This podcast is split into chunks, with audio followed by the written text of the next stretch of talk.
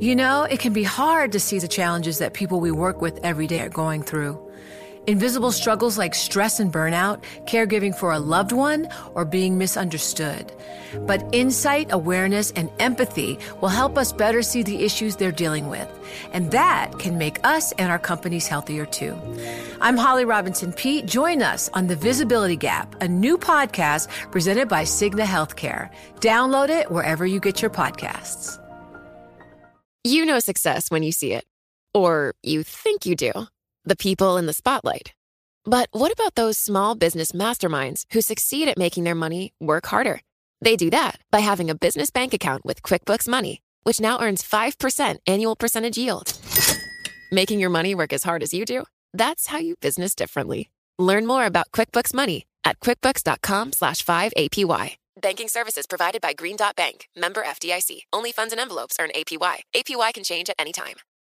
Collaborate for a greener future at the Bloomberg Green Festival, a groundbreaking celebration of the thinkers, doers, and innovators leading the way. From design and culture to technology, science, and entertainment. Hear from inspirational speakers and immerse yourself in climate solutions. July 10th through 13th in Seattle. Title sponsor Amazon. Official airline Alaska Airlines. Get 20% off using promo code Radio20 at BloombergLive.com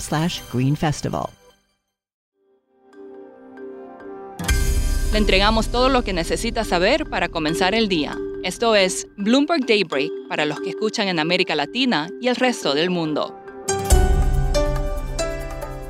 Buenos días y bienvenidos a Bloomberg Daybreak América Latina. Es martes 20 de febrero de 2024. Soy Eduardo Thompson y estas son las noticias que marcan la jornada.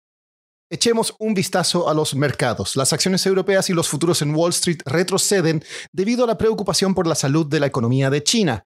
Bancos chinos anunciaron hoy una reducción de su tasa hipotecaria a cinco años, pero esto no impresionó mucho a los inversionistas. En noticias corporativas, el banco inglés Barclays planea devolver 10 mil millones de libras de capital a los accionistas entre 2024 y 2026. Esto impulsa a sus acciones. Además, el banco estadounidense Capital One adquirirá al emisor de tarjetas de crédito Discover en un canje de acciones valorado en 35 mil millones de dólares. Es la mayor operación de adquisición global en lo que va del año. En cuanto al Medio Oriente, Estados Unidos propondría una resolución del Consejo de Seguridad de la ONU advirtiendo contra un ataque israelí a Rafah y pidiendo un alto al fuego temporal. Es la señal más reciente de la creciente frustración con el gobierno de Benjamín Netanyahu. Pasemos ahora a América Latina. Brasil retiró a su embajador en Israel. El presidente Lula recientemente comparó la campaña militar en Gaza con el holocausto, lo que provocó el rechazo de Israel. El gobierno de Venezuela reanudó las conversaciones con la oposición para discutir una fecha para las elecciones presidenciales. En cuanto al conflicto entre Venezuela y Guyana por el Esequibo, Nicolás Maduro advirtió a la empresa petrolera Exxon que no ingresara a un área costa fuera aún por demarcar. En Colombia, el gobierno de Gustavo Petro propuso un proyecto de ley que prohibiría la exploración y producción de carbón. La ministra de Relaciones Exteriores de Argentina dijo que un acuerdo entre la Unión Europea y Mercosur que haga felices a todos tal vez no sea posible y que podría ser necesario dividir el tratado en partes. Siguiendo con Argentina, el ministro de Economía Luis Caputo dijo en una entrevista que la inflación estará más cerca del 10% que del 20% en febrero. Pasemos ahora a hablar sobre el peso mexicano. El presidente Andrés Manuel López Obrador sería el primero en la era moderna de México en terminar su mandato con un peso más fuerte que cuando asumió. El tema ha sido prácticamente una obsesión durante su gobierno. Algunas firmas de inversión han dicho que esperan más debilidad en el tipo de cambio, pero otros, como PIMCO, apuestan a un fortalecimiento. Juan Pablo Spineto, columnista de Bloomberg Opinion, analizó los argumentos de PIMCO y acá nos explica por qué no está del todo convencido.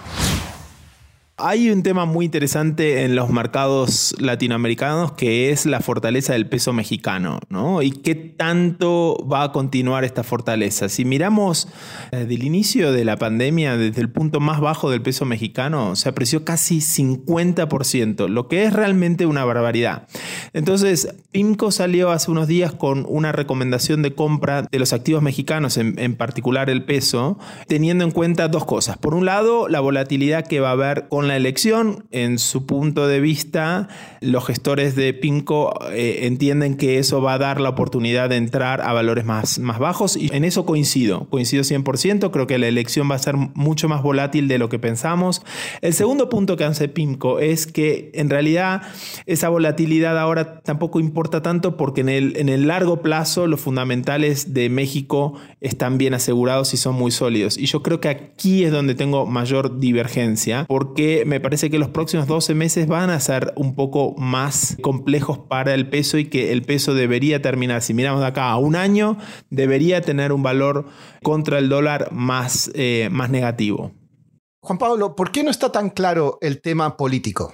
Yo creo que no está tan ganado porque creo que no es lo mismo que Claudia Sheinbaum gane por 5 o 10 puntos a que gane por 25 o 30 como muestran algunas encuestas. Me parece que todavía es muy temprano para saber. Creo que las la campañas todavía no empezaron oficialmente. Sin dudas es una elección donde ella es la principal candidata. Sería una sorpresa demasiado grande. Yo no lo veo que ella termine perdiendo esta elección. Pero sí creo que habrá en todo el proceso político de reemplazar, de suceder una presidencia tan fuerte como fue la de AMLO, creo que va a tener mucho movimiento. Hay muchas eh, cuestiones de políticas públicas de, de Claudia Sheinbaum que no sabemos cuáles van a ser sus posiciones. Quien sea eh, la próxima presidenta de México hereda un déficit fiscal de 5 puntos, es decir, el mayor en décadas en México. La situación no es una crisis, pero llamaría a una corrección o por lo menos a una reforma fiscal. Eso no sé si va a ocurrir. Tenemos el problema de Pemex.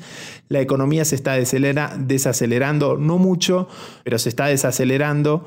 El Banco Central va a cortar las tasas de interés este año, quizás eso reduzca el diferencial de tasas con la Fed en Estados Unidos. O sea, todos estos puntos que estoy mencionando deberían ser en el margen negativos para el peso y por eso es que creo que de acá a los próximos 12 meses deberíamos ver un peso mexicano más débil. Y para terminar, una buena noticia. 2023 fue uno de los años más seguros para volar a pesar de algunos titulares. El año pasado hubo 124 muertes en el mundo a bordo de aviones de pasajero, la menor cantidad en cualquier año excepto 2017, según la firma de investigación Jack Deck. La excepción fue Rusia, donde las sanciones han dificultado la adquisición de piezas necesarias para el mantenimiento de los aviones. Eso es todo por hoy. Para más información de Bloomberg News en español, los invito a suscribirse al newsletter 5 Cosas. El link está en la descripción del episodio. Soy Eduardo Thompson. Gracias por escucharnos. Para conocer todas las noticias que necesita para comenzar el día, revise Daybreak en la app Bloomberg Professional, donde puede personalizar las noticias que desee recibir. También puede suscribirse a la versión solo audio en Spotify, Apple Podcasts o la plataforma de su preferencia. Eso es todo por hoy. Escuche de lunes a viernes Bloomberg Daybreak.